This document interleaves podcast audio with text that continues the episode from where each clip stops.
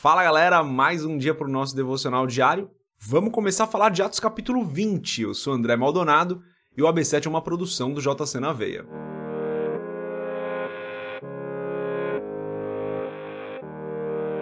Atos capítulo 20, a partir do versículo 1, diz o seguinte: Cessado o tumulto, Paulo mandou chamar os discípulos e, depois de encorajá-los, despediu-se e partiu para Macedônia. Viajou por aquela região, encorajando os irmãos com muitas palavras e, por fim, chegou à Grécia, onde ficou três meses. Quando estava a ponto de embarcar para a Síria, os judeus fizeram uma conspiração contra ele, por isso decidiu voltar pela Macedônia, sendo acompanhado por Sópatro, filho de Pirro, de Bereia, Aristarco e Secundo, de Tessalônica, Gaio, de Derbe, e Timóteo, além de Tíquico e Trófimo, da província da Ásia. Esses homens foram adiante e nos esperaram em Troade. Até aqui, até o versículo 5. Vamos fechar os nossos olhos, curvar nossa cabeça e fazer uma oração. Pai, tu és santo, bom, fiel, perfeito, inigualável. Não existe nenhum outro que esteja acima do Senhor. O teu nome é sobre todo nome. O Senhor é o Rei dos Reis, é o Senhor dos Senhores.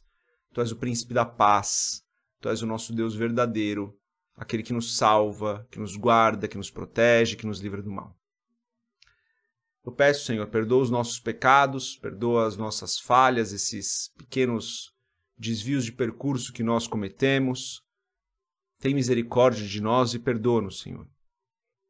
Pai, eu te agradeço, eu te agradeço por mais esse dia, por mais segunda-feira, por mais essa semana de trabalho que está começando para muitos de nós. Em nome de Jesus eu te agradeço, Senhor, porque o Senhor é bom em todo o tempo e tem nos ajudado até aqui. E tem nos dado alimento, tem nos dado saúde, tem nos dado condições de enfrentar os desafios que aparecem nas nossas vidas. Eu peço, Pai, em nome de Jesus, abençoa-nos hoje, abençoa nossa semana, abençoa nosso dia de trabalho, abençoa nossa família, as nossas famílias aqui representadas, né? Abençoa cada pessoa que está acompanhando aqui esse episódio do podcast Abençoa especialmente cada pessoa que vem acompanhando todos os dias, que a tua graça esteja sobre as nossas vidas, que a tua provisão abundante esteja sobre as nossas vidas, mas principalmente, Senhor, que nós estejamos totalmente dentro dos caminhos que o Senhor tem para as nossas vidas, dos planos que o Senhor tem para as nossas vidas e que nós possamos obedecê-lo todos os dias. Abençoa os nossos familiares, abençoa aqueles que precisam, Senhor, de uma cura, de uma porta de emprego, de um milagre esteja com essas pessoas, eu peço em nome de Jesus. Amém. Aqui, pessoal, então, Paulo está passando por algumas cidades, né? A gente lê nos primeiros versículos. É, ele se despede, ele vai para Macedônia, daí ele é, chega na Grécia, ele fica três meses na Grécia, enfim, ele vai passando por outros lugares, né? Tá aqui na uma das viagens missionárias dele. Interessante a gente notar no versículo 1 e 2 o seguinte, ó. Paulo mandou chamar os discípulos e, depois de encorajá-los, despediu-se e partiu para Macedônia. Versículo 2. Viajou por aquela região, encorajando os irmãos com muitas palavras. Interessante, né? Que versículo 1 e versículo 2 fala que Paulo passou pelas igrejas encorajando aquelas igrejas, né?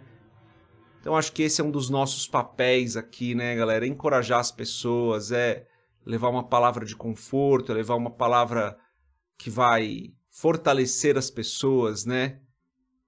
Então eu acredito que esse é um dos nossos papéis aqui. Paulo vinha fazendo isso, né? Passava pelas igrejas, encorajava, fortalecia aquelas igrejas, levava uma palavra realmente que iria ajudar aquelas pessoas. Acho que aqui já é uma primeira mensagem, tá? O que nós temos falado para as pessoas? A gente tem encorajado as pessoas, a gente tem fortalecido as pessoas com as nossas palavras, ou a gente tem colocado as pessoas para baixo, a gente tem levado as pessoas para um lugar é, pior, para um lugar ruim. Que, que, como nós temos usado a nossa boca, o que tem saído da nossa boca, como que nós temos usado as nossas palavras. O livro de Provérbios tem várias e várias passagens falando sobre o uso correto da nossa língua, né? Daquilo que nós falamos. Então eu acho que essa é uma primeira mensagem. Esse texto também tem algo interessante, galera, que é a tradução que eu uso aqui para o AB7 é a NVI, Nova Versão Internacional, uma tradução muito boa. É, nesse caso aqui, eu, eu, eu, gosto mais da Almeida revisada e corrigida. É, a, a ARC é a sigla dessa Bíblia. Por quê? Porque aqui no versículo 1 e no versículo 2, a NVI traduziu a palavra para encorajar, encorajá-los e encorajando. Mas são duas palavras diferentes é, no grego e pode dar um sentido diferente. No primeiro versículo, a palavra usada denota muito mais que Paulo é, é, se despediu, que Paulo abraçou, que Paulo estava ali com eles, é, é, fazendo essa despedida, né? Tanto que a NVI coloca, despediu-se e partiu para Macedônia. Porque foi isso, né? Foi aquela saudação de despedida. Claro que também é usado como encorajar, fortalecer, mas tudo bem. Então a NVI optou aqui por usar encorajar, não é a tradução que mais gosto. E no segundo versículo, a palavra encorajando está um pouco mais bem colocada. A Almeida traduz como exortou-os pode ser entendido da mesma forma também. Não estou falando que a NVI está errada, tá, gente? Mas por que, que eu estou falando isso, então? Se não foi para falar que a NVI está errada, para que, que eu trouxe esse assunto? Porque é importante, sempre que você está estudando a palavra no seu devocional, se você quer se aprofundar um pouquinho mais, lê mais de uma tradução da palavra. Não que uma tradução vai estar errada, mas você começa a complementar o sentido daquilo que vem sendo falado, tá?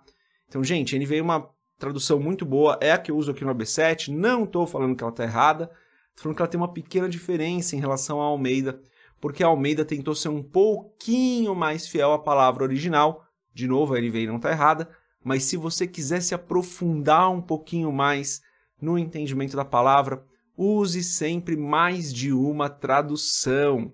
Eu gosto muito da Almeida, Almeida revisada e corrigida, é, e gosto da NVI também, são duas traduções que eu uso bastante. Então, se você puder, sempre que você quiser se aprofundar um pouquinho mais, lê o texto na, na sua versão, talvez NVI, e lê também o texto numa tradução Almeida, que normalmente é uma tradução bem fiel. Então aqui ficou só como dica para você, não tem nenhuma mensagem por trás disso.